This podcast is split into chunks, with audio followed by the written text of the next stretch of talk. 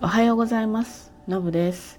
えー、ここのところね今日は何の日みたいなお話になるんですが今日もそんな一つです。えっと11月25日はねあのハイビジョンの日？ハイビジョンの日なんだそうです。でこれなぜあのハイビジョンの日かっていうと全然語呂合わせでもないですよね。でハイビジョンがあのできたっていう日でもなさそうなんですよね。でこれの由来がちょっと面白いなと思ったのであの今日はちょっとお話にしました。とテレビってこう水平方向にこうたくさんの線があってそしてなんか映像を映し出す映し出すっていう形になってるわけなんですけれどもハイビジョンの操作線の数が1125本1125本なんですね。それなんで数字を11月25日に見立てて、まあ、郵政省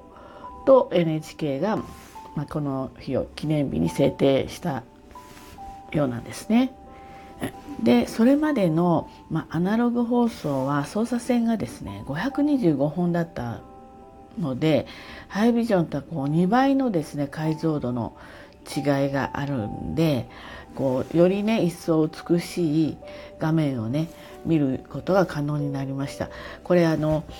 皆さんねもう通常のこのデジタルに慣れちゃってますからあれですけど昔はねアナログの放送もとっても綺麗な感じに見てたわけですよね。であのサイズが大きくなるとまた迫力があってなんてあの思ってましたけどやっぱりそのいいものっていうかに慣れてしまうと昔のアナログの映像を見るとものすごく見にくいですよね。あのよく昔の映像っていうことで、えー、そのなんていうんですか記録として出てきたりするとまあ本当になんかこう目がぼやけちゃってるんじゃないかとちょっとそれこそ乱視になっちゃってるんじゃないかっていうような見え方をします。ね、いかにね今綺麗な映像が見れてるかっていうことですよね。でまあ人間はですねやっぱり慣れる生き物だなって常に思うんですけどその時にはね違和感がある、まあ、こういうふうにいいあのバージョンアップっていうかした場合はあのうわ綺麗だなっていう感動でそれがすごく物珍しくて何ていうかやっぱ特別感を感じるわけですよね。だけれども世の中そのプラスに働くことばっかりじゃないじゃないですか。例えばまあこのコロナもそうだったし今までやれてたことができなかったりとかつけていなかったマスクをつけなくちゃいけないとか人となかなか会えないとかあのそうでしたよね。ですから最初コロナが発症してだんだんこう規制が強くなってきた時になんかコロナストレスとかコロナ疲れとかすごくそういった言葉がねあのあり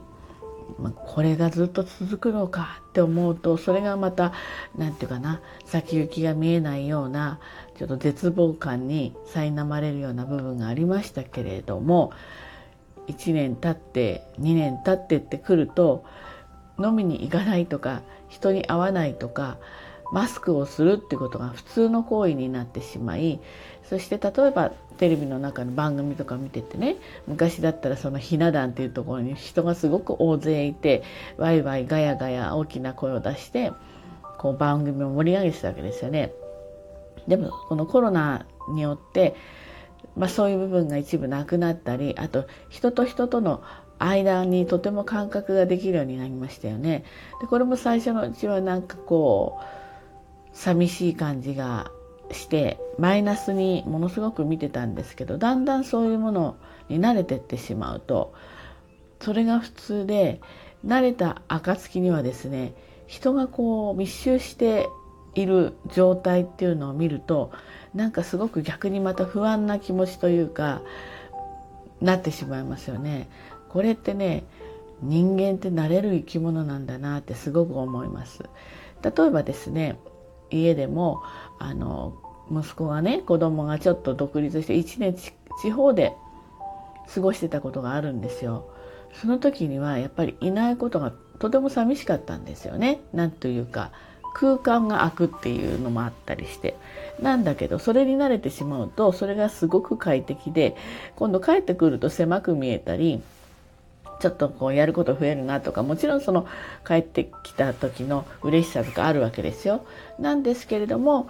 何と言うんですかそれを少し煩わしいとね思う要は以前当たり前だったことが一回そういうところことを経験し慣れてしまうと元に戻ってるだけの話なんだけど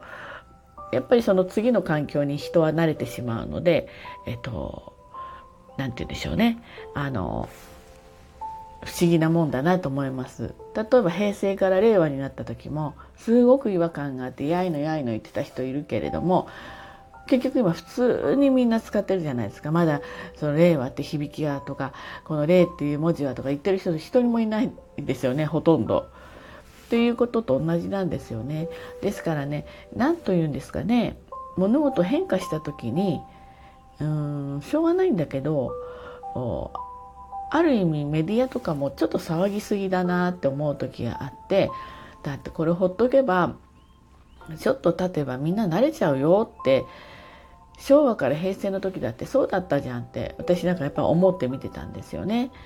でやっぱり案の定も今普通に令和何年っていうことで何と言うんですかねとてもこう身につくというかもう自分の中にちゃんとストンと落ちているまあ響きですよね。ですのでねあの何でも慣れるっていうのは大事でそのそこを騒いでしまうとかえってストレスが大きくなったりそれからその慣れるまでの時間が実はちょっと無駄に多く使ってしまったりだからそういう時にはですね慣れろ慣れろって思わなくてもいいです。でも絶対人間は慣れる順応していく生き物なので。ですので静かに時を過ごす。自分がちょっとざわざわするなと思ったとしてもそれをなんかまあ言って解消ってこともないわけじゃないけどそれに同調してくる人もいたりして何かそこから今度逆に抜け出しにくくなってきたりもするんですよね。ですので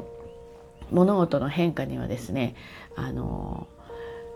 こう無駄に逆らわずその逆らってねプラスになることがあれば逆らってもいいんだけどもう無駄にあのもがかずねだって騒いだところで例えば令和っていうねあの年号が変わるわけじゃないから